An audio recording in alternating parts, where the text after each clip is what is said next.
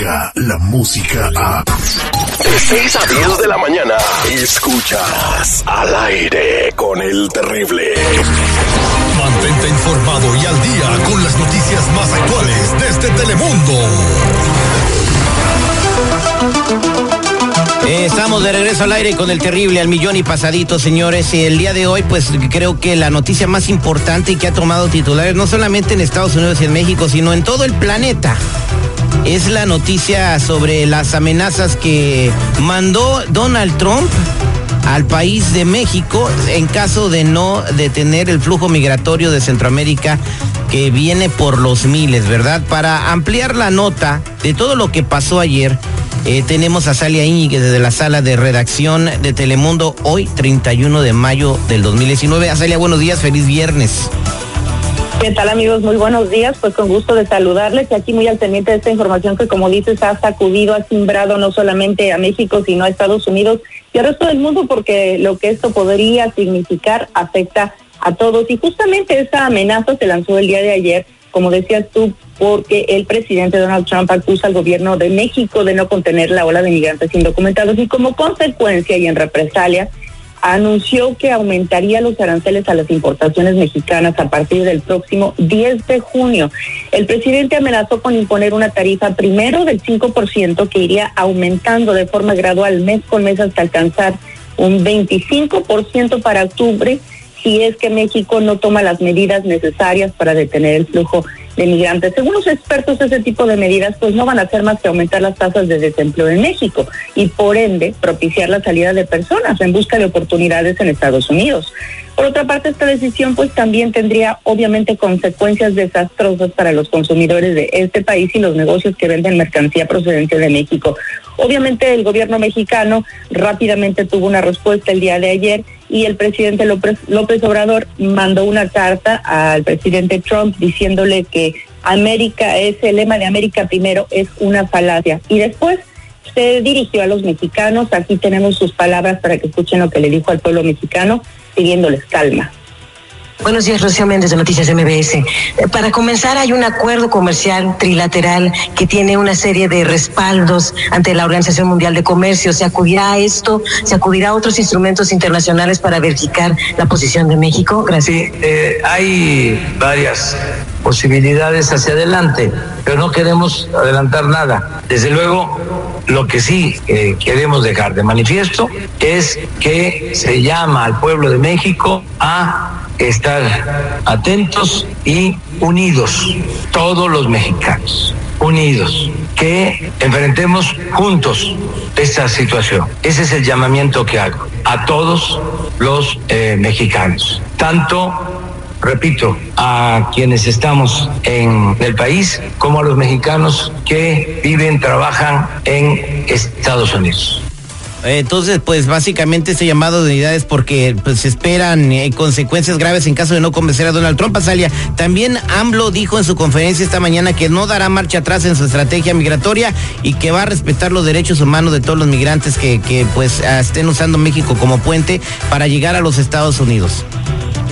Así es, y básicamente la carta que envió y que hizo pública el presidente norteamericano dijo lo mismo, dijo que se está haciendo todo el esfuerzo por ayudar a que la migración esté controlada, pero que definitivamente se están respetando los derechos humanos y que él piensa que se puede llegar eh, diplomáticamente y con eh, pláticas, negociaciones a un acuerdo que sea justo para todos y por lo tanto ya viene en rumbo a Washington DC una delegación que envía el presidente y que le pidió al señor Trump reciba para poder llegar a un acuerdo. Hay que, hay que recalcar que esta no es la primera vez que se hace una amenaza de este tipo y que siempre hay resistencia legislativa y, eh, por supuesto, en el plano legal, porque esto podría afectar a mucha gente de este lado de la frontera. Así que vamos a estar al porque definitivamente declaraciones intensas eh, pero las reacciones han sido interesantes, la gente mesuradamente, la gente que tiene algo que decir al respecto como el presidente mexicano, por supuesto, mesuradamente están tomando en cuenta que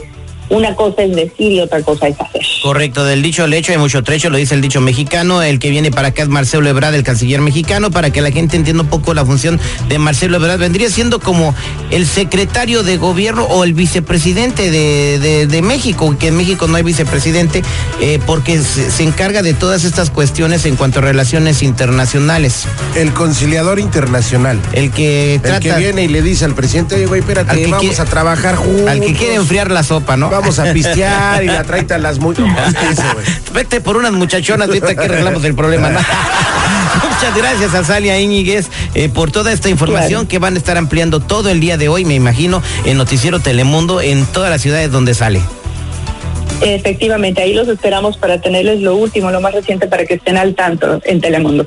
Oye, Salia, mucha gente me pregunta y ya está preguntando que si tú tienes así eh, redes sociales para que te sigan. Y le dijo, pues no sé, déjame preguntarle. Claro que sí, claro que sí. Estamos en Facebook y en Instagram bajo mi nombre, Azalia Íñiguez, y ahí con mucho gusto podemos estar en contacto un poco más directo. Así que ojalá que me puedan seguir también por ahí. Muchas gracias, Azalia Íñiguez. Vámonos con Elil García, que nos va a decir brevemente cuáles son las, ah, cuáles serían las consecuencias económicas, seguridad, si pues esto se lleva a cabo, que me imagino que serían desastrosas. Y dice en Lil que ya hubo las primeras consecuencias y todavía ni siquiera empieza eso, eso de los aranceles. Buenos días, Elil. Terrible, ¿qué tal? Muy buenos días, seguridad, estudio, muy buenos días. Pues sí, definitivamente estas son las respuestas del pueblo mexicano. Fíjate que las amenazas que hiciera eh, el día de ayer el presidente Trump forjaron a que el peso mexicano cayera cerca de un 2% en contra del dólar estadounidense. y de igual forma también te comento que el índice Nikkei de Japón el Kospi de Corea del Sur cayeron alrededor de un del 1% durante las operaciones de la madrugada de hoy viernes. Sin embargo, también no se descartan los futuros del Dow Jones y los futuros del SP 500 y también qué pudiera pasar con Dasna, los cuales ya cayeron alrededor de 7% ayer jueves por la noche. Terrible, también te quiero comentar que las acciones de Mazda y de Kia cayeron más de un 6%, mientras que las de Toyota, Honda, Nissan y Hyundai cayeron alrededor de un 3% más. Hay que recordar que México es uno de los socios comerciales más grandes de los Estados Unidos y terrible, muchas compañías estadounidenses, eh, incluimos también Ford y Walmart, confían en que, en que este país eh, eh, es uno de, las cadenas centrales de su suministro y también es una fuente de fabricación regional para los principales fabricantes de automóviles japoneses y surcoreanos. Pero también lo más eh, sobresaliente de esta controversia terrible, el día de ayer el presidente Donald Trump estaba exhortando al Congreso a que no se tarden y ya firmen el Tratado de Libre Comercio con Canadá y con México. Entonces, ¿quién lo entiende terrible? No más Melania Trump. Muchas gracias, Elil García, por ampliarnos la nota de lo que serían las consecuencias económicas en caso de que se firme esto. Ya muchos están perdiendo eh, acción, eh, valores en sus acciones. Somos al aire con el terrible. Descarga la música a... Escuchas al aire con el terrible. De 6 a 10 de la mañana.